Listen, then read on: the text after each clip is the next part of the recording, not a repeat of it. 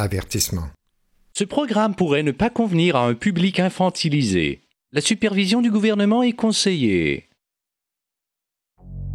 Vous êtes la masse critique. masse critique. Je crois qu'il faut s'attendre à un effet domino. On est dans l'inconscience la plus totale. Les gens voient rien aller. Puis je pense que ça va casser le jour où les gens vont arrêter de croire que l'inflation est à 5 alors qu'elle est probablement au triple. Tu sais, quand tu vas à l'épicerie, tu vois bien que 5 ou 6% d'inflation, ça marche pas. Vous écoutez Radio Masse Critique.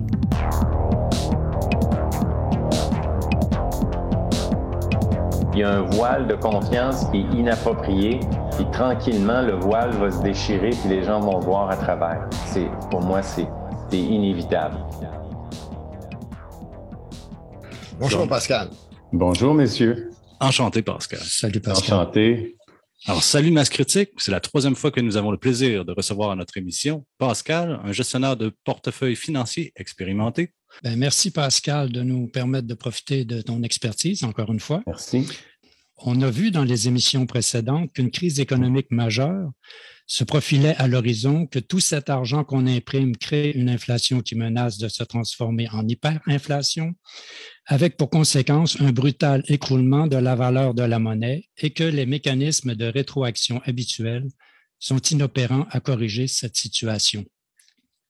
Alors, comment évolue la situation économique à l'heure actuelle? On constate une amorce de débâcle bancaire avec la faillite de certaines banques américaines initiées par la Silicon Valley Bank, suivie par d'autres dont la dernière en liste, la First Republic Bank, mais d'importantes banques européennes sont aussi touchées comme le Crédit Suisse et la Deutsche Bank.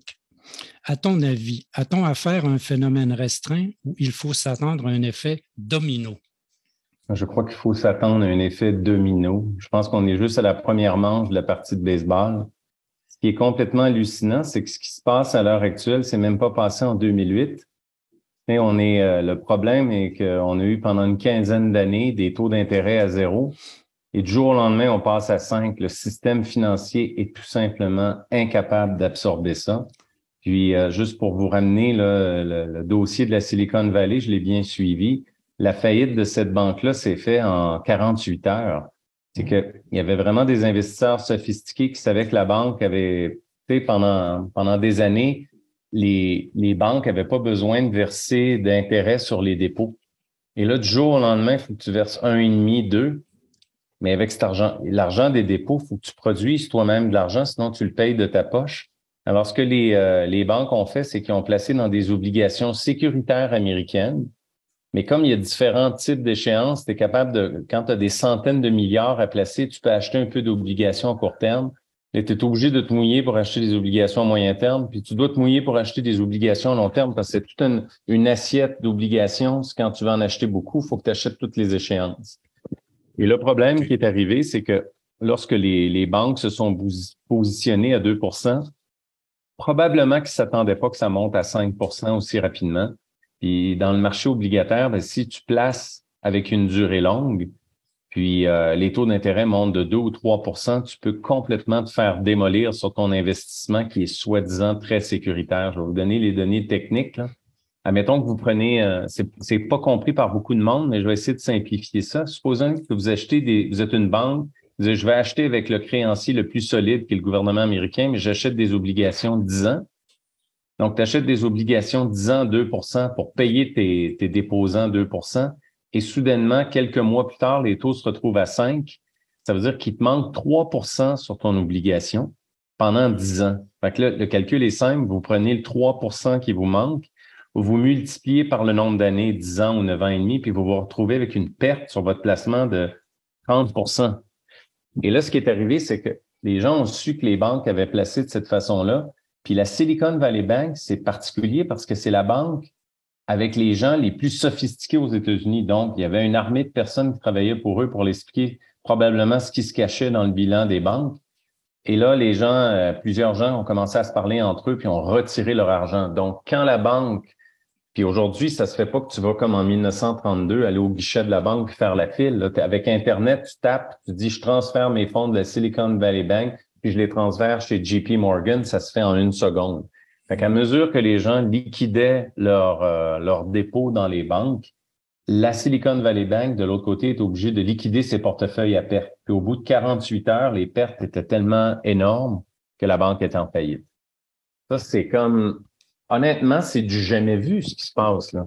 Puis je me dis, si les gens portent pas attention à ce qui se passe maintenant, c'est qu'ils veulent vraiment pas porter attention. Puis je dirais que beaucoup de gens en finance ne voient pas ça. Puis ça me, je me dis, c'est pire que je le pensais. Je me dis, tu sais, les banques, c'est pas qu'ils ont agi de façon, euh, tu sais, quand ils ont vu qu'il y avait une bulle immobilière, je dirais que la plupart des institutions financières ont agi de façon prudente. Mais le problème qu'il y avait, c'est que comme ils étaient obligés de verser de l'intérêt aux gens, mais il n'y avait pas le choix de se mouiller puis de placer l'argent pour pas le payer à même les profits de la compagnie, mais ça s'est viré en vraie catastrophe. Et probablement que ce phénomène-là, c'est difficile à évaluer, mais probablement que ça touche toutes les banques en Occident, ce qui se passe. Vraiment toutes les banques.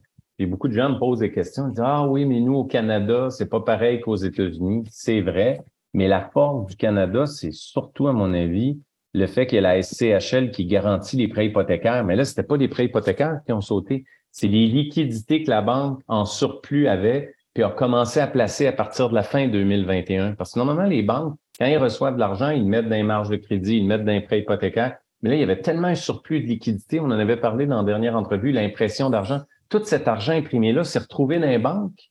Mais là, les banques, elles, avec ce surplus d'argent-là, tant qu'il n'y avait pas besoin de donner de l'intérêt aux gens, il n'y avait pas de problème. Au moment qu'ils ont commencé à être obligés de verser de l'intérêt, il fallait qu'ils le placent pour pas le payer de leur poche à eux-mêmes. Mm-hmm. Fait que là, ça devient un cercle vicieux qui s'est installé. Puis à mon avis, ce problème-là est dans toutes les banques. Puis, tu sais, ce que je disais, on est juste à la première manche, c'est que la deuxième, troisième, quatrième, cinquième manche, ça va être les mêmes problèmes qu'en 2008. Imaginez-vous, les gens qui, qui ont emprunté des centaines de milliers de dollars à un et demi ou deux, qui sont obligés de se refinancer à 6, 6,5. Il y a des gens qui ne sont pas capables. Fait que les, les banques vont se faire remettre des clés. Il y a des entreprises qui sont plus capables de payer. Fait comme je vous dis, on est juste au début. Mais moi, de toute ma carrière, on est dans l'inconscience la plus totale. Les gens voient rien aller. Puis il y a personne, même, tu sais, il y a quelques personnes qui se mouillent, qui se mouillent dans le milieu financier. Mais je te dirais qu'en général, si tu fais le tour des, euh, des firmes de placement ou des qui sont dans mon domaine, les gens vont dire Ah, ça va bien aller, ça va bien aller. Il y a une naïveté vraiment honteuse à ce niveau-là. Donc, je trouve que la situation est extrêmement dangereuse. Pire que je le pensais. C'était un peu comme ça aussi en 2008. tout le système financier vivait dans, le déni de, la bulle spéculative. Immobilière. Immobilière, oui. Parce que là, en 2008, on a le, ce qui est incroyable, c'est que là, on a le même phénomène qu'en 2008 au niveau de la bulle immobilière, mais ce qu'on n'avait pas en 2008, on n'avait pas le, problème que, parce qu'avant 2008, les taux d'intérêt étaient déjà élevés. Fait que les taux, c'est pas une augmentation soudaine de taux. Là, ce qu'on a mm-hmm. eu depuis une année, c'est jamais arrivé dans l'histoire que les taux passent de 0 à 5 en 10 mois. Là. Tu sais que les que dans un pendant 15 ans, tu vis dans un environnement de taux entre 0 et 2% tout à coup, tu te retrouves dans un environnement de 5 et 6,5 Tu sais, ça peut pas marcher avec le niveau de dette qu'on a. Là. Tu sais, c'est insoutenable comme situation. Mm-hmm. Ce qui est complètement fou, c'est que alors qu'on sait que c'est la hausse des taux d'intérêt violents qui a créé les faillites qu'on a eues dans les banques, ils ont encore monté les taux après ça. Fait que là, tu te dis, mais qu'est-ce ils savent que c'est la hausse des taux qui crée la, la fracture qu'on a en ce moment, puis elle va continuer de s'amplifier mais c'est comme s'ils cherchent ça. En tout cas, c'est très mystérieux tout ça, mais j'ai mm-hmm. l'impression qu'il y, a un désir de casser quelque chose. Mm-hmm. Parce qu'il aurait pu y aller beaucoup plus progressivement, monter les taux plus lentement pour que les, les banques réajustent leurs investissements. C'est que dans le fond, on a sauvé les banques en 2008 en baissant les taux à zéro. Puis la dernière fois, on a essayé de les monter en 2018. Ça a créé une catastrophe. Puis là, on les monte le double, on pense que ça ne créera pas de catastrophe. Tu sais, c'est un non-sens, là. Complètement un non-sens, ce qui se passe. Puis c'est comme si comme si les, les, les, ce soit les médias, tout le monde regarde ça, puis c'est comme si le marché est capable d'absorber ça, puis il n'y en a pas de problème. Puis il n'y a personne qui pousse à fond à regarder. Tu sais, je suis sûr que la plupart des gens savent pas ce qui a créé la faillite de, des banques. Là. Les gens vont dire Ah, ben, ils ont placé, ils ont prêté de l'argent du monde qui n'était pas fiable. Non, non, ils ont prêté au gouvernement américain. C'est juste qu'ils ont été obligés de se mouiller en achetant des obligations moindrement un peu plus longues. Comme je vous expliquais tantôt, la durée, quand les taux montent de façon violente, même avec l'investissement soi-disant le plus sécuritaire au monde, si tu t'es mouillé 5, 10 ou 15 ans, peut complètement te faire anéantir parce que la valeur du portefeuille que tu as est, est baissée. Et ce qui est fou, c'est ça les fonds de pension, les banques. Tu sais, nous, en placement, là, quand tu, tu places de l'argent, euh, à tous les mois, il faut donner la valeur marchande à nos clients. Ça veut dire que le portefeuille d'obligations a baissé. Les clients voient la réalité. Hmm. Mais dans les états financiers des banques, les banques ne sont pas obligées d'afficher les portefeuilles, les actifs de la banque à la valeur marchande. Ils les affichent à la valeur comptable. Ça veut dire que si on acheté des obligations, ben, mettons qu'ils ont payé, comme je vous disais, l'obligation de 10 ans, ils ont payé 1000 euh, dollars, puis ils savent que dans 10 ans, ils vont avoir 1000 dollars. Si momentanément, elle vaut 750 dollars, ça ne sera pas marqué au bilan. Ce qui fait sortir ce manque, cette perte-là, c'est quand les gens demandent leur argent, puis là, la banque est le marché. exactement, la banque est obligée de vendre, et là apparaît toutes ces pertes-là. Mais dans les états financiers qu'on voit, ce n'est pas affiché. C'est légal, mais c'est trompeur. OK, tu l'as expliqué, mais juste, juste pour être sûr que je comprends puis clarifier, le marché obligataire, si j'achète un 1000 dollars de, de, bons du trésor à 2% de rendement. Oui. Bon, il va y avoir 2% garanti que l'État va me payer à chaque année. Si je l'achète sur 10 ans, je vais l'avoir garanti pour 10 ans. Oui. Mais si les taux montent, puis que sur le marché, le, gouvernement américain met des bons du trésor à 5% Oui. C'est ça qui fait chuter, en fait, la valeur de, mon placement. Parce que pour avoir le même rendement, il va falloir que faudrait que quelqu'un paye, je ne sais pas combien ça fait, mais beaucoup moins que ce que j'ai payé initialement. Exactement. Pour avoir le 5% de rendement. J'ai expliqué ça à un client ce matin. Moi, je suis là-dedans. C'est juste de comprendre que tu sais, toi, tu as payé, tu as eu du 2, tu t'es fixé à 2, puis le marché maintenant veut du 5. Il te manque 3 pendant 10 ans. Ça veut dire qu'il ne manque pas 3, mais il manque 3 fois 10, il manque 30% de rendement pour tes 10 ans. Ça veut dire que si tu vends ton produit, au lieu d'avoir 100 dollars comme te payer, tu vas en avoir 70. Et c'est cette tranche-là qui a fait mal quand les banques ont tout. Parce que les banques, au début, ils gardent des liquidités un petit peu, ils placent à moyen terme, puis après ça, ils placent à long terme. Mais ils ont tellement été obligés d'en vendre qu'ils ont été obligés d'aller vendre ces obligations longues-là.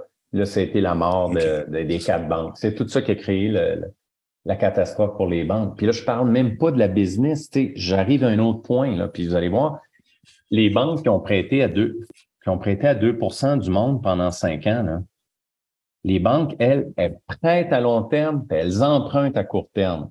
Ça veut dire que là, un an plus tard, la banque a prêté quatre ans, il reste quatre ans à prêter à 2% mais elle, quand elle veut emprunter pour subvenir à ce besoin-là, elle emprunte à 5 ou 5,5, ça marche plus.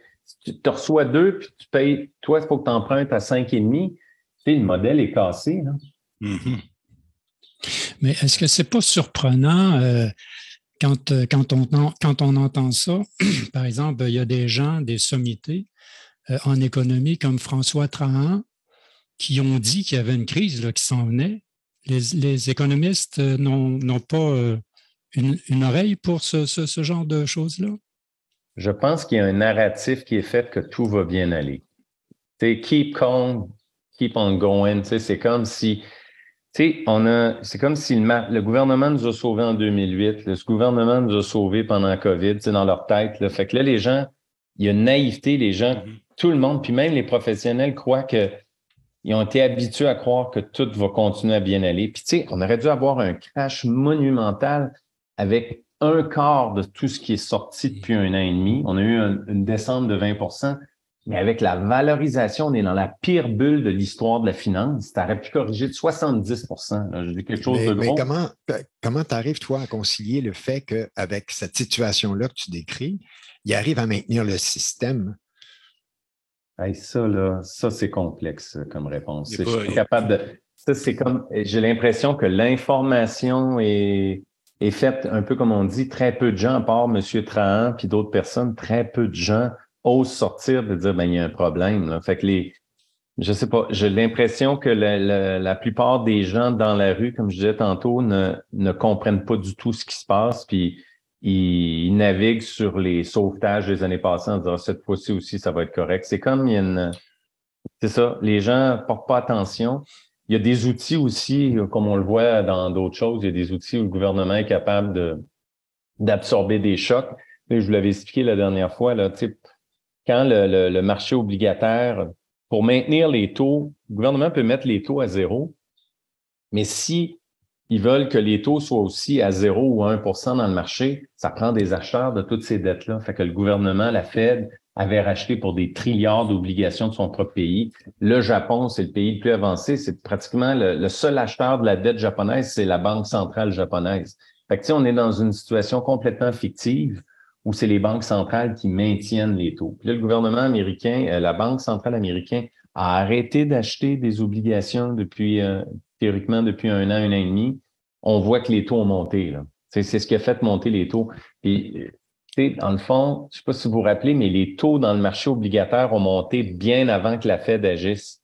Puis je me dis, dans le fond, la Fed a été comme un peu obligée de monter les taux d'intérêt parce que le marché obligataire suivait plus son discours. Fait que pour pas perdre la face, la Fed a monté, les, a monté ses taux en sachant très bien le, le massacre que ça allait créer dans les banques. Mais pour pas perdre la face, tu sais, pour la Banque centrale, c'est important de penser, de donner l'image à la population que c'est elle qui contrôle les contrôle. Hmm. Alors que c'est, le marché qui contrôle.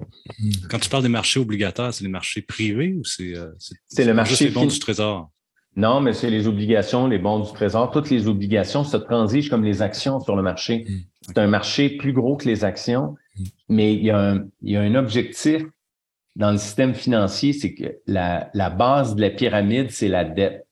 C'est que le marché des actions corrige de 50% c'est une chose, mais que le marché de la dette corrige de 20% c'est une catastrophe parce que c'est dans un portefeuille, dans tous les portefeuilles, les fonds de pension, les gens ont mis le gros bloc sécuritaire en achetant des obligations. Donc, le gouvernement puis la Banque fédérale se dit, faut jamais laisser le marché obligataire s'écraser dans une journée, ça va créer une panique. Ça, là, si jamais ça arrive que tout le monde décidait de vendre en même temps ses obligations, ça créerait un tsunami financier qu'on n'aurait jamais vu. oui. Fait que pour absorber, quand les Chinois, les Japonais, tout le monde se met à vendre des obligations américaines, ça prend un catcheur au marbre. Puis le catcheur mm-hmm. au marbre pour attraper toutes les balles, c'est la Banque fédérale américaine qui attrape les balles. La Federal Reserve. Oui, exactement. Elle a un portefeuille de 9 trilliards d'obligations. OK. Puis est-ce qu'elle peut continuer à faire ça longtemps?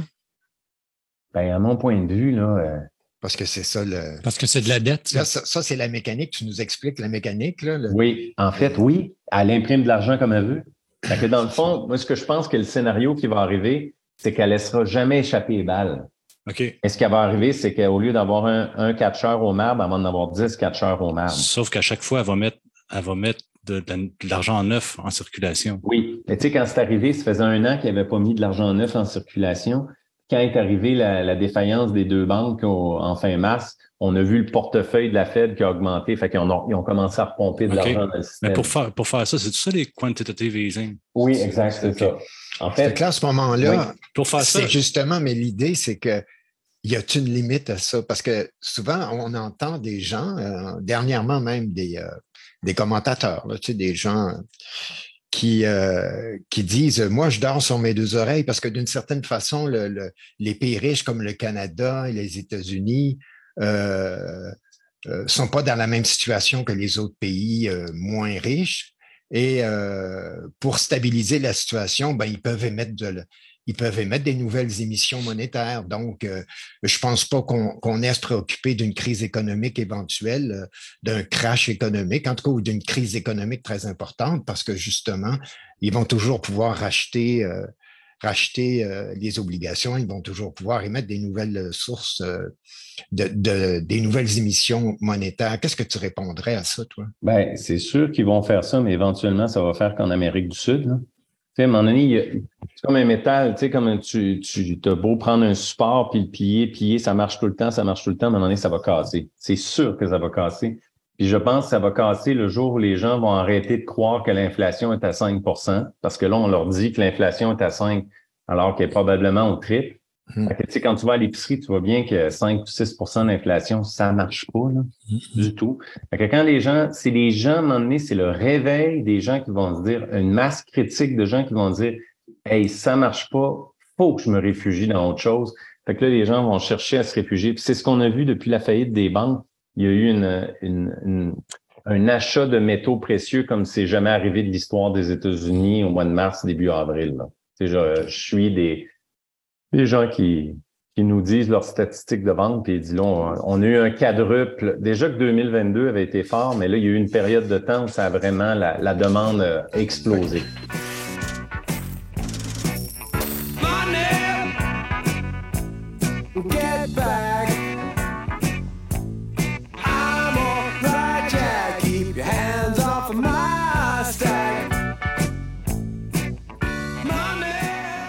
Ben, justement, on arrive justement à notre deuxième question. Oui.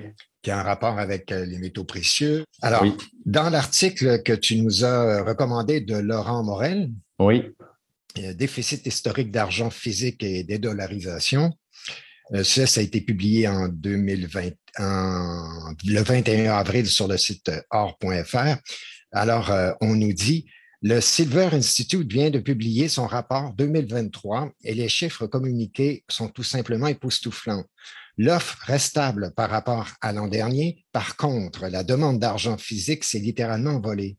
Le déficit était à peine de 50 millions d'onces l'an dernier. Cette année, le déficit a explosé et s'élève à 237 millions d'onces, un chiffre colossal.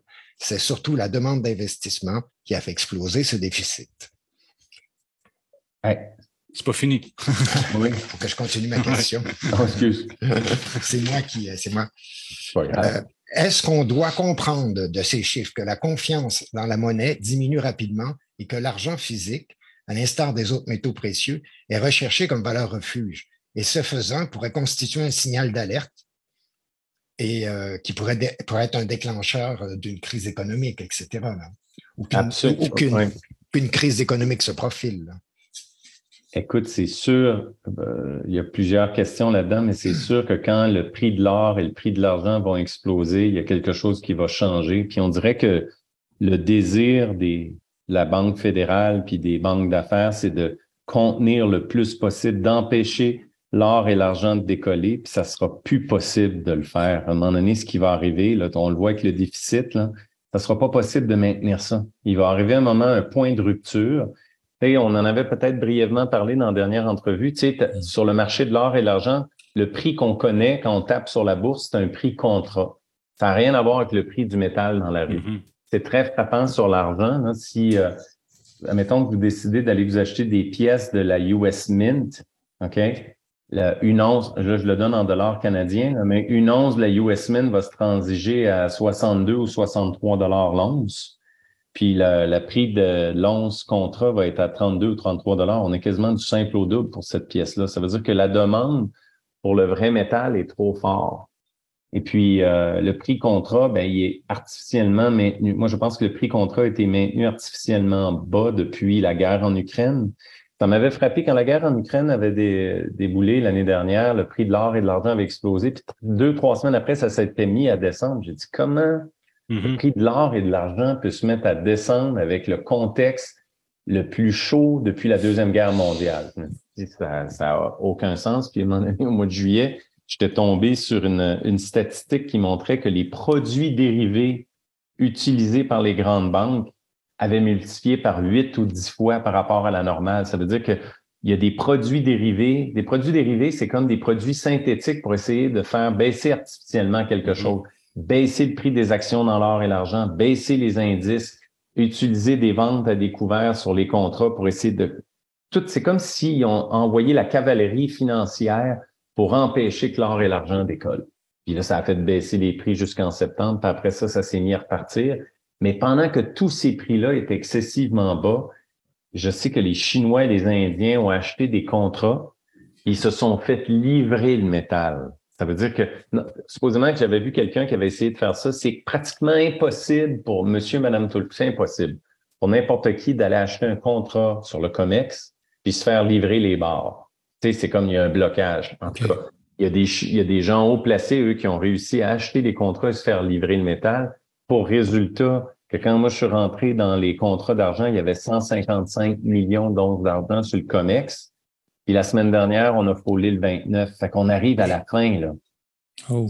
on arrive à la fin de quelque chose. Mais ce qui est bizarre, c'est qu'on dirait que depuis, c'est les Chinois qui vidaient ça. À un moment donné, on dirait qu'ils ont tout arrêté vers Noël. On navigue d'un 30 millions d'onces d'argent depuis Noël, puis je me dis, qu'est-ce qui fait qu'ils ont tout bloqué? Je suis pas capable de répondre à la question, mais il aurait pu, ça aurait pu casser bien avant. Là. Il aurait pu tout acheter là, en février, ça aurait pu être vidé complètement, mais ils ont mis comme les freins. Je sais pas, ils attendent quelque chose. Mais ce que je veux dire, c'est que je pense que ce système-là de fixation de prix de contrat va s'effondrer. Mais ça ressemble à une force occulte, ça. Ah, complètement. Oh oui, on s'entend là-dessus qu'il y a des forces qui veulent pas, euh, qui veulent pas que les choses soient au grand jour au niveau du prix du métal. Puis là, je parle de l'or et de l'argent, mais c'est vrai pour le cuivre, c'est vrai pour le nickel, c'est vrai pour le lithium, c'est vrai pour plein de matières platine. Tu sais, il manque de tout.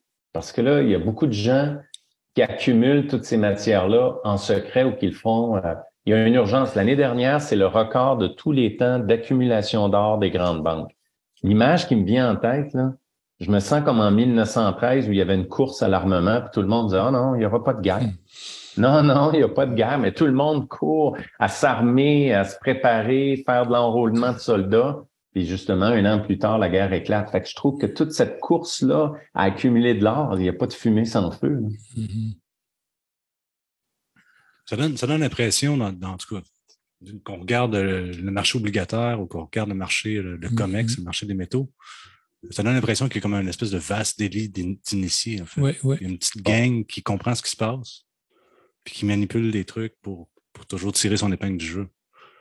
Clairement, avec des objectifs. Euh, toutes ces banques-là qui font ça, c'est des banques qui contrôlent même la Fed. C'est la Fed est au pouvoir de ces banques-là. Il ne faut mm-hmm. pas oublier là, que c'est, la Fed a été créée par JP Morgan en 1913. Là. Fait que là, ça remonte à loin. Là. Ça veut dire que c'est la Fed puis les quatre cinq grosses banques américaines, c'est eux autres qui contrôlent, puis eux veulent pas à court terme que, que ça marche. Là. En contrôlant ça, ils contrôlent leur pointe de tarte puis leur pouvoir. Parce que quand ça, ça va exploser, je veux dire, euh, j'ai l'impression que le système financier va être vraiment à mal.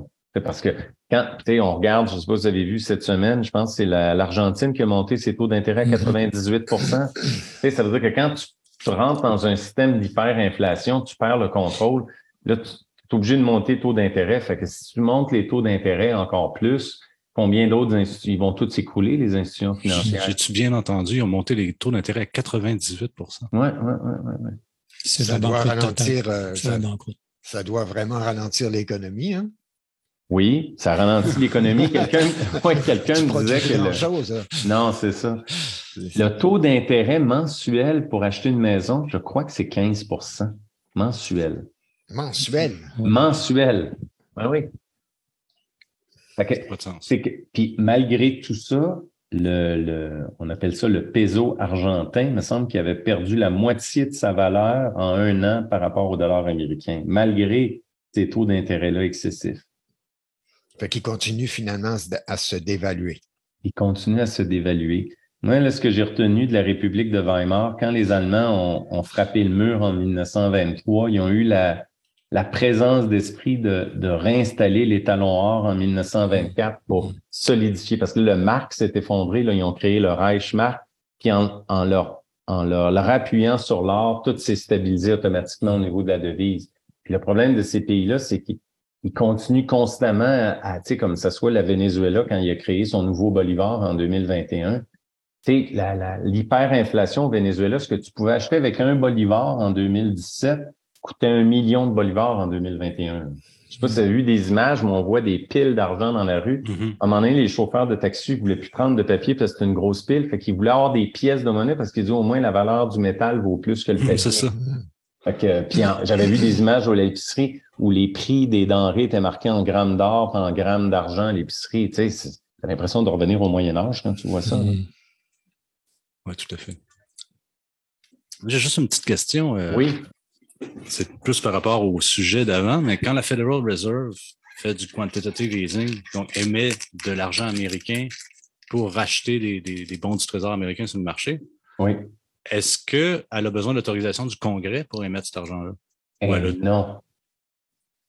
non, non, c'est exactement. Oui, c'est cinglé. Non, la seule chose que le Congrès a besoin de s'entendre, c'est pour ce qui va arriver d'ici une semaine ou deux pour remonter le, le plafond de la dette. C'est ça. Pour ça. en fait, donner l'autorisation au gouvernement de s'endetter. Oui. Mais la Fed n'a pas besoin d'autorisation pour émettre de l'argent pour. Non, elle est autonome. Puis théoriquement, le mandat de la Fed à l'origine, c'était de favoriser l'emploi et contenir l'inflation. Ça n'a jamais été de soutenir la dette de son propre pays. C'est quelque chose de complètement mm-hmm. nouveau. Je pense que c'est le Japon qui a mis la, qui a vraiment été le premier modèle là-dedans. Puis là, le Japon ben, est endetté. Euh, il a pu s'endetter, s'endetter parce que c'est toujours son pays qui rachète. Ça a commencé en 2008, ça? le... Ah, le Japon, ça a commencé avant, mais nous, aux États-Unis, ça a commencé. Il avait commencé en 2000 à en racheter, mais l'explosion a commencé en 2008, oui. Puis au Canada, on a-tu le même genre de processus de Absolument. Tous les, tous les pays d'Occident font la même chose. Ça a passé un peu par la, CHL, j'imagine, en 2008? Non, non, c'est la banque, la Banque du Canada. Qui rachetait ses propres obligations. Oui, oui, oui, parce que la, CHL, elle a fait juste une, euh, en fait, c'est comme une filiale hypothécaire qui fait juste garantir les hypothèques des gens. Là. C'est pas elle qui émet de la dette. Là. OK.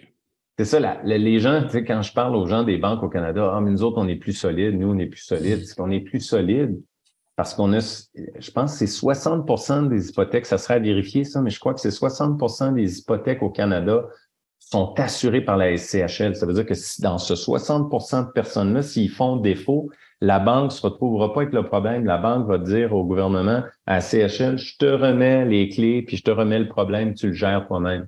Fait que c'est sûr que ça sécurise au niveau. Ce que les Américains ont connu en 2008, nous, ça nous donne une sécurité. Mais les banques canadiennes sont pas plus en sécurité que les banques américaines au niveau du problème que je ai parlé, que les, les taux passent de 0 à 5 d'un coup. Ouais, c'est ça. Tes portefeuilles de placement s'effondrent. Ça, on n'est pas plus à l'abri, à mon avis. Puis il y a beaucoup de portefeuilles de placement de, fonds de pension qui, ont, qui utilisaient, qui utilisaient comme euh, ces obligations-là pour assurer un revenu qui se, qui se ramassent avec des, des placements négatifs. Oui, mais c'est caché parce que les, euh, c'est la même chose que les banques, c'est que les fonds de pension en Amérique ont le pouvoir de mettre à la valeur, comme la banque, mettre à la valeur comptable la, valeur des oublis, la valeur d'acquisition mmh. et non la valeur marchande. Mais si tu as acheté, puis là, c'est pire encore d'un fonds de pension, parce que les fonds de pension souvent acheté des obligations 25 ans. Fait que là, on fait le calcul. Mmh tu achètes une obligation 25 ans à 2 tu en montes à 4.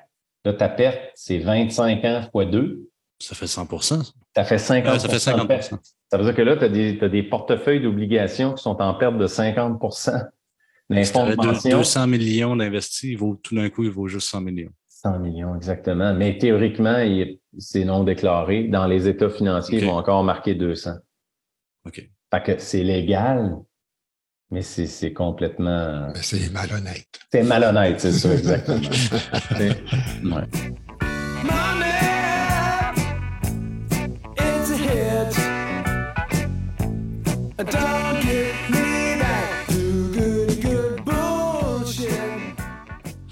Peut-être passer à, à la deuxième question. C'est à mon tour? Oui, vas-y, Nicolas.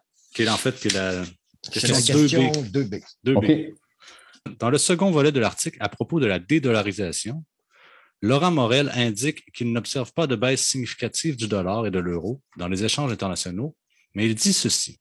La dédollarisation a commencé hors du système SWIFT. Une perte de l'importance du dollar dans les réserves de change cumulées à une dédollarisation des échanges serait une très mauvaise nouvelle pour un gouvernement américain qui doit absolument continuer à financer un déficit de plus en plus important. Avec une baisse de la demande étrangère en dollars, c'est le fonctionnement même de l'économie américaine qui serait menacé. C'est une chose dont on a déjà discuté avec toi dans une émission précédente, que les BRICS, c'est-à-dire le Brésil, la Russie, l'Inde, la Chine et l'Afrique du Sud, auxquels de nombreux autres pays souhaitent s'associer, sont en train de créer un système économique parallèle multipolaire et, depuis la guerre en Ukraine et pour contourner les sanctions économiques occidentales, leur propre système d'échanges bancaires internationaux hors du SWIFT. Selon toi, à voir comment les BRICS accélèrent et renforcent leurs accords de coopération mutuelle, est-ce qu'on peut dire que les craintes formulées par Laurent Morel au sujet de l'économie américaine risquent fort de se concrétiser? je crois que oui. Je pense que les, pays du BRICS sont en train de créer une alliance qui est euh, comment je pourrais dire, qui, euh, qui va aller en s'accélérant. Le, le, seul problème qu'ils ont, puis c'est là que je pense beaucoup de gens se trompent, c'est intéressant parce qu'il y avait une, si jamais vous avez la chance, là, il y a une jeune fille à l'Assemblée annuelle de Warren Buffett de 13 ans qui a posé cette question-là à Warren Buffett. Et Buffett euh, était, il dit, il faudrait que tu viennes en avant me l'expliquer. Tu voyais qu'il y avait un inconfort total à répondre à la question. Mais il y avait une chose que je partage. Il a juste dit, il n'y a aucune devise fiat qui va remplacer le dollar américain. Et ça, c'est intéressant. En voulant dire, là, je vous amène sur une réponse qui est peut-être un peu spéciale, c'est que oui, les pays du BRICS vont faire quelque chose, mais moi, là, je vous donne mon point de vue à moi. Je crois pas qu'une devise papier, je vais l'appeler fiat, une autre devise, que ce soit le roupie indien, le rouble russe ou le yuan chinois, qui va remplacer le dollar américain parce que fondamentalement, ils ont tous les mêmes faiblesses. C'est toutes des devises qu'on peut imprimer à l'infini. Ça veut dire que tous ces pays-là ont la même faiblesse, puis j'ai l'impression que quand ça va lâcher, c'est toutes les devises mondiales papier en même temps qui vont lâcher. Fait que c'est pas pour rien si la Chine, la Russie, l'Inde, c'est les plus grands acheteurs d'or. Moi, je pense que la seule chose qui peut, que le BRICS va pouvoir faire pour remplacer le dollar américain, ce sera pas une autre devise papier, mais ça va être carrément l'or. Une devise appuyée sur l'or ou une comptabilité faite en or. D'ailleurs, la, Russie avait entrepris le processus. Là. Oui, oui, oui. Et puis sa monnaie a, augmenté de valeur. Euh, Exactement. C'était juste une, c'était juste une, une euh, tu sais, il n'y avait pas encore, c'était non officiel, mais il disait, nous autres, voici notre objectif, c'est ce qu'on va faire. Juste le fait qu'il parle de vraiment la, la, fixer, ça a fait exploser euh, l'euro russe, mais c'est pas encore une comptabilité comme dans l'ancien temps de l'étalon or. Mais moi, je mm-hmm. pense que la seule chose qui peut remplacer le dollar américain, c'est vraiment l'or. Alors, ça vient expliquer pourquoi il y a un désir d'empêcher l'or et l'argent de monter mais ça n'empêche pas tous ces pays-là, tu sais, un peu comme je parle, la course à l'armement, tout le monde, partout sur la planète, court pour acheter de l'or, c'est qu'éventuellement, il va y avoir une... Euh, moi, je pense qu'on va retourner un étalon or, puis l'argent va faire partie comme deuxième monnaie de l'or là-dedans, puis peut-être d'autres choses, mais je pense que ça va être les deux principaux métaux qui vont être utilisés. C'est la crise pour, qui va Pour les échanges internationaux. Oui, la balance de paiement.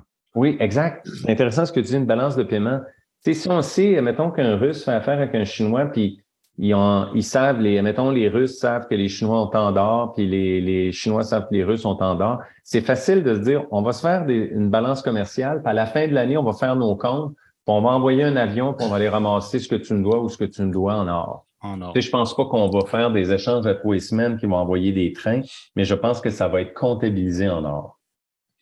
Mais euh, est-ce que est-ce que le fait que ces, ces BRICS-là, qui sont à l'extérieur du SWIFT, vont probablement euh, payer euh, leurs voisins dans leur monnaie nationale, ça ne va pas affaiblir le dollar euh, au fur et à mesure? J'ai beaucoup réfléchi à cette question-là, puis je te donne une réponse qui est imparfaite.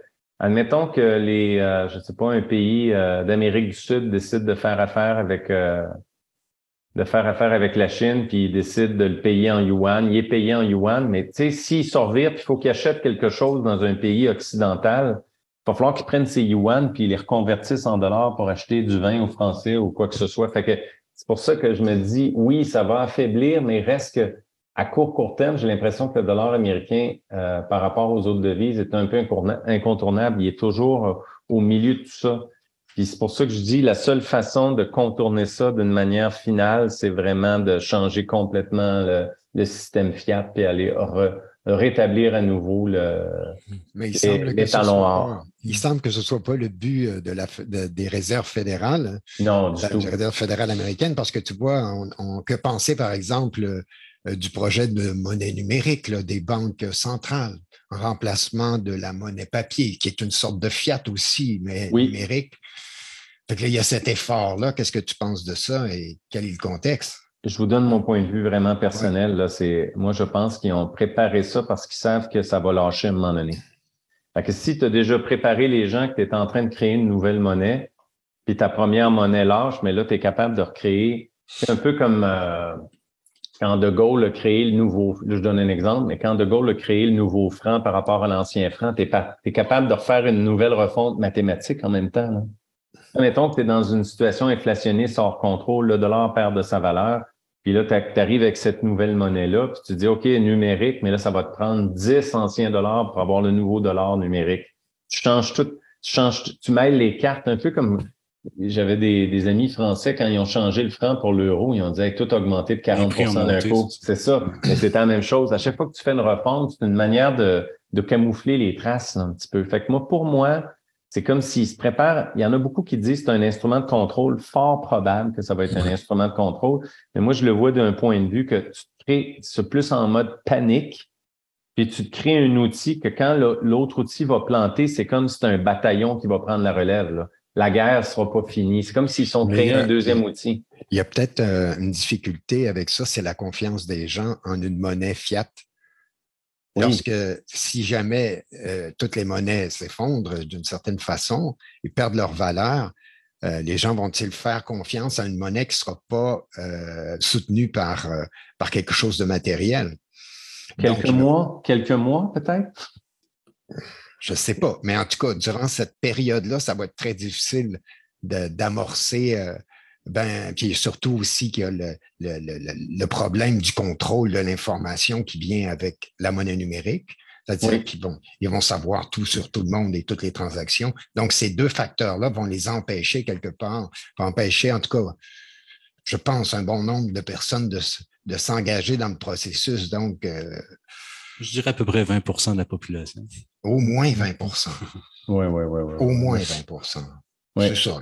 C'est sûr que s'il n'y a plus de cash, euh, tu ne peux plus rien faire à l'ombre. Il n'y a plus d'indépendance possible. Oui, mais si tu as, si d'autres choses que tu peux euh, que tu peux troquer qui a une valeur comme les, les, les métaux que je vous ai parlé, c'est sûr que ça, ça, arrive, ces métaux-là vont prendre une valeur énorme dans le marché. Là. Fait que ben, moi, j'espère que, j'espère que j'espère que les gens vont aller vers les des monnaies des monnaies solides, là, des oui, monnaies oui, valeur, oui, euh, mais j'ai un exemple là-dessus. J'aimerais juste, euh, quand je pense à ça, je pense au Venezuela. Je donne un exemple. Quand ils ont fait la refonte monétaire au mois de janvier en 2021, euh, ils ont changé comme le, parce que les gens, un million de bolivars pour le nouveau bolivar. J'imagine les gens se sont dit, ouf, OK, là, mettons que quelqu'un avait de l'or et de l'argent, il a passé à travers, ou des dollars américains, il a passé à travers la tempête. S'il a décidé de reprendre son or, son argent, de vendre ça, puis d'aller sur le nouveau Bolivar en 2021, deux ans plus tard, il a déjà perdu quatre fois sa valeur. Mm-hmm. tu te dis, bon, ben. C'est une bonne solution. Non, c'est ça. Fait que la monnaie numérique, tu l'as donné un bon exemple. Si est appuyé sur rien, la seule manière de rendre une monnaie numérique solide, c'est qu'il appuierait carrément sur l'or. Je pense pas qu'ils vont faire ça. Non, ça semble pas être parti pour ça. Non, je penserais pas. Non mais en attendant, ça leur permettrait d'atténuer euh, la crise. C'est ça que le. Ben, ben, c'est ça, mais c'est ce qu'on voit dans. Ben, moi, je pense que la, discussion a montré que d'une certaine façon, il y auront peut-être pas tant d'opportunités d'avoir des gens qui vont faire confiance à leur monnaie. Donc, ça ne soutiendra pas vraiment.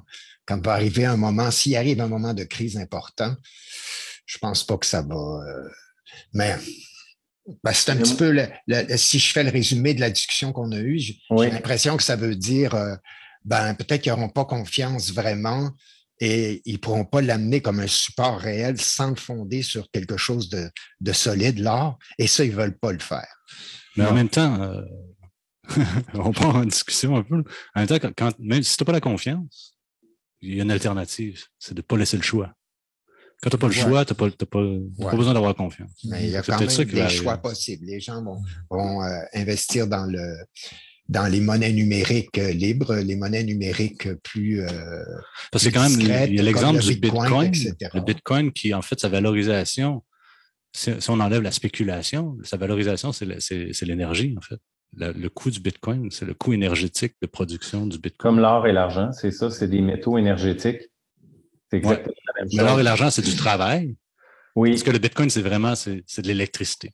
Mais je un Bitcoin, ça vaut un Bitcoin en électricité. C'est ce que ça dépense en électricité. Mais c'est la même chose pour l'or et l'argent parce que quelqu'un m'avait dit, tu sais, pour faire une once d'argent, c'est 80 85% du diesel pour broyer la pierre. Mm-hmm. c'est intéressant ce que tu dis. Je pense que l'idée, c'est que les gens vont vouloir être sur quelque chose qui a une valeur intrinsèque énergétique. Je pense qu'on s'en va vers, en effet, vers l'énergie. créer une monnaie numérique, créer un dollar, ça coûte, il n'y a pas d'énergie derrière ça, c'est juste un, c'est juste un chiffre que tu déplaces. Est-ce qu'on, est-ce qu'on pourrait croire qu'ils puissent euh, interdire le Bitcoin? Parce qu'on entend ça aussi. Euh. Oui, ça, là, c'est. Oui, ça, c'est pas ma. Là-dessus, là, je serais pas capable de. C'est comme moi, j'ai vraiment choisi les métaux précieux comme moyen de protection. Je pense que quand, quand le, système va flancher, ils vont sûrement imprimer de l'argent beaucoup. Puis je pense que ça va faire partir l'or et l'argent et probablement le Bitcoin aussi, parce que le Bitcoin est en nombre limité. Fait qu'à partir de ce moment-là, si tu as quelque chose illimité, puis tu peux te positionner sur quelque chose de limité, la logique, c'est que quelque chose qui est limité puis qui a fait sa valeur puis que les gens sont en confiance, probablement va, va s'apprécier grandement. Moi, ce que je dirais, c'est juste la différence pour moi avec l'or, l'argent, c'est que ça a 3000 ans d'histoire. L'autre, c'est plus récent, mais ça ne veut pas dire que ça enlève la valeur à ça. Puis il n'y a pas de dépendance technique aussi. L'or, tu l'as dans ta poche, quoi qu'il arrive, il est dans ta exact. Poche. Oui, pour faire. La rareté reste.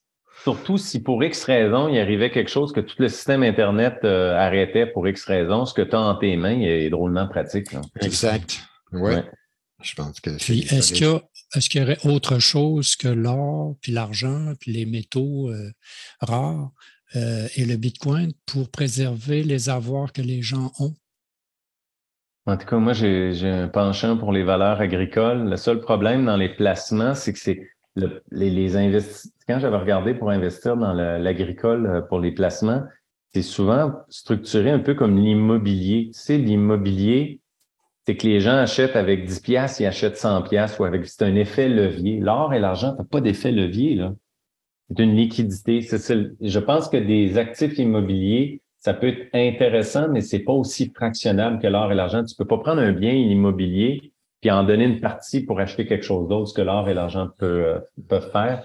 Mais c'est sûr, dans ce qui s'en vient, d'avoir la capacité de, la capacité de produire. Je réfléchis beaucoup à ça. Je me dis, les humains occidentaux, on est tellement dépendants de l'agriculture. Ça veut dire, je, je connais pas les chiffres, mais je suis pas sûr si on fournit 50% de ce qu'on mange ici au Québec. Hmm. Fait que, tu sais, je me dis, ça, ça, pour moi, c'est encore plus important que l'or et l'argent à court terme. Tu sais, ça veut dire que c'est quelque chose que tu as besoin tous les jours. Là. Moi, je pense que les, on doit, en tout cas au Québec, dans un projet, on devrait vraiment euh, focuser à redevenir autonome euh, pour manger. Là. Ça, là, ça, c'est.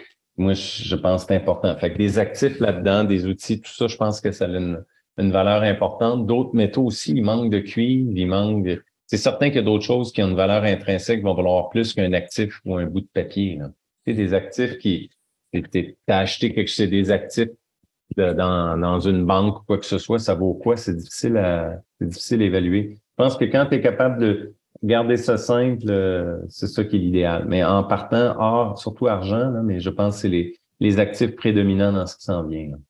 Parce que c'est, ça a une valeur intrinsèque, puis c'est divisible, c'est fractionnable. Et c'est une liquidité. Il n'y a pas de risque de contrepartie. J'essaie d'expliquer ça à des, des hauts dirigeants d'entreprise qui était venu me voir à un moment donné et je leur ai dit euh, C'est quoi pour toi un bon investissement? J'ai dit avec tout ce qui se passe, je veux avoir un investissement qui n'a pas de risque de contrat. Là, il me regarde et dit pas de risque de contrat. Et là, c'était comme je parlais chinois. Là. Puis là, j'ai dit, ben, vous avez vu ce qui s'est passé à Londres avec le contrat des nickels. Les gens ont acheté des contrats de nickel. Le nickel a quadruplé en deux semaines. Les gens qui avaient acheté le contrat étaient tout contents, quadruple. Puis finalement, les, les vendeurs de contrats ne pouvaient pas honorer ni le métal, ni de payer parce que les montants étaient trop faramineux, puis la bourse a décidé d'annuler les contrats. Fait que là, tu as un risque de contrepartie. OK. Oh là là. tu as perdu ton contrat. En fait, ce qui est arrivé, c'est qu'ils t'ont remis ta mise. Toi, tu avais fait un quadruple, l'autre avait perdu quatre fois sa hmm. mise. Mais là, comme le client n'était pas capable de payer, puis là, à partir de ce moment-là, la bourse disait, moi, je ne paierai pas à la place du client. Fait que là, quand, quand arrive un trop gros problème comme ça, tout le monde fuit ses, ses responsabilités je pense dans ce qui s'en vient, tout le monde va fuir ses responsabilités. Mm-hmm. Mm-hmm. Donc, quand tu as de l'or et de l'argent dans tes mains ou sous forme métallique, pas un contrat ni un produit financier qui garantit pas le contrat, là, tu as plus de solidité parce que tu as quelque chose dans tes mains qui a une valeur intrinsèque. Puis tu n'as pas, pas ce risque de contrepartiste-là. Tu as directement le métal dans tes mains. S'il arrive le pire des scénarios, la valeur de ces métaux-là peut exploser au ciel. Là le pire des scénarios financiers, par contre, tu es mieux de garder ça pour toi parce que vu que c'est matériel, il va falloir que tu le protèges. Fait que es mieux que tes voisins ne soient pas au courant. Surtout si une crise. Oui, c'est sûr que tu ne tu, tu, vas pas ébruiter ça sur les toits où tu as mis ça. qui est, un des arguments pourquoi il y a des banques de dépôt. Exactement. De pas à, protéger ton or et ton argent. Exactement. Il y a moyen d'investir dans Il y a un risque à, ce niveau-là. Ben, je veux dire, c'est sûr que tu, tu veux avoir quelqu'un qui va garder ton or et ton argent qui soit le plus fiable possible, ça existe. Hmm. Mais il faut bien les choisir. OK. Ça vaut la peine de faire une étude là-dessus. Donc, euh, la probabilité que le crash arrive, c'est absolu. pour, moi, c'est inévitable. On attend juste le, déclencheur. Ce qui est incroyable, c'est que les, les gens, comme je disais tantôt, les gens ne portent pas attention à ce qui se passe. Donc, le niveau d'inquiétude n'est pas au niveau des problèmes. Mais tu sais, les fondamentaux vont nous rattraper là-dedans. Le voile, tu sais, ce que je parlais sur les banques, il y a un voile de confiance qui est inapproprié puis tranquillement, le voile va se déchirer, puis les gens vont voir à travers. C'est, pour moi, c'est, c'est inévitable. Puis là, à partir de ce moment-là, il va y avoir une panique. Mm-hmm. Puis là, les, probablement que c'est la, la, la, puis aux États-Unis, on le voit déjà, la ruée pour sortir de l'argent des banques, c'est ce qui crée le problème. On, probablement que quand il y a eu la, que déjouer la Fed quand la SVB Bank a fait faillite en 48 heures, c'est la vitesse à laquelle c'est arrivé. Fait qu'après ça, ils se sont sûrement ajustés, parce qu'il qu'il y en avait au moins 200 qui étaient dans le même problème. Fait que là, ça, je dis quelque chose que j'ai pas de preuve, mais probablement qu'ils ont ouvert une ligne de crédit limitée pour pas que ça arrive. Et avant, avant de liquider à la faillite publique. Exactement. Avant de liquider des portefeuilles à 25% de perte, appelez-nous, on va vous ouvrir une ligne. Hmm. Fait que si on gagne du temps, mais je veux dire, tant que les taux d'intérêt sont là, les pertes sont là, les problèmes s'accumulent. C'est comme une maladie où tu traites seulement quelques petits symptômes, là, mais euh, le problème reste entier. Euh, oui, tu es, en, euh, en palliatif. c'est ça, c'est le soin palliatif. C'est ça. ça, exactement. C'est ce que je pense. Ce moment-là où le voile se déchire, ça a un nom. Ça s'appelle Apocalypse. Oh. c'est par ça qu'on se déchire. Apocalypse, c'est le déchirement du voile. Oui, en fait, l'Apocalypse, ça veut dire révélation. effectivement. C'est le retrait du voile, le retrait de ce Il ne faut pas tout voir en noir. On s'en va vers ça. Selon moi, oui.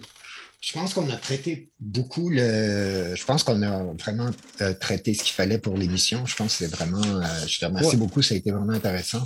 Ah ben merci à vous. C'est toujours un plaisir d'être avec vous. Alors j'espère juste que ça, ça vous permet de faire le, document que vous voulez. Ah, oui, certainement. merci Pascal. Merci pour toutes ces précisions. Fait plaisir, messieurs, n'importe quand.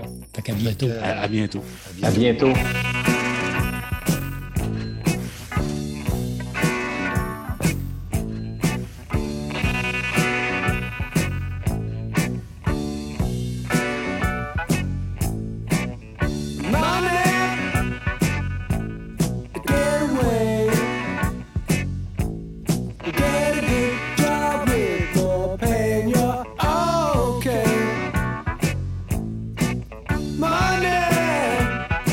Mais moi, je crois à ce que vous faites. je me sens comme mission de partager ce que je sais. puis je me dis, ça peut aider, ça peut aider euh, tant de personnes, tant mieux. Puis j'ai l'impression que ça prend un, niveau de masse critique de monde qui est prêt pour que notre transition fonctionne. Ah oui, tout à fait. Tout à fait. au Québec, on, est, on a été bombé plus que partout sur la planète.